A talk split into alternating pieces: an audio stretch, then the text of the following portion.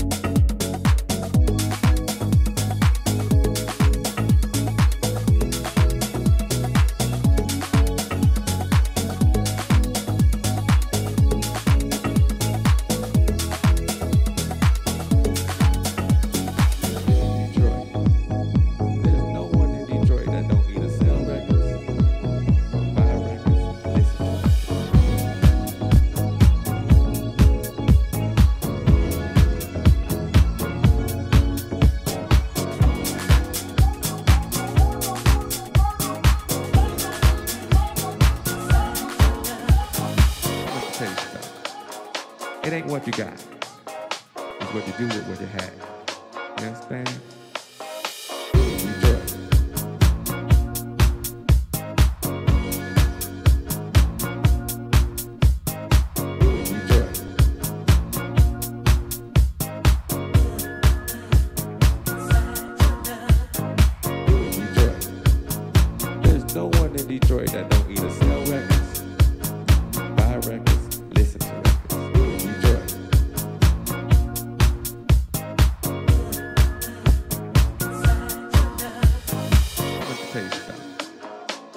What you got.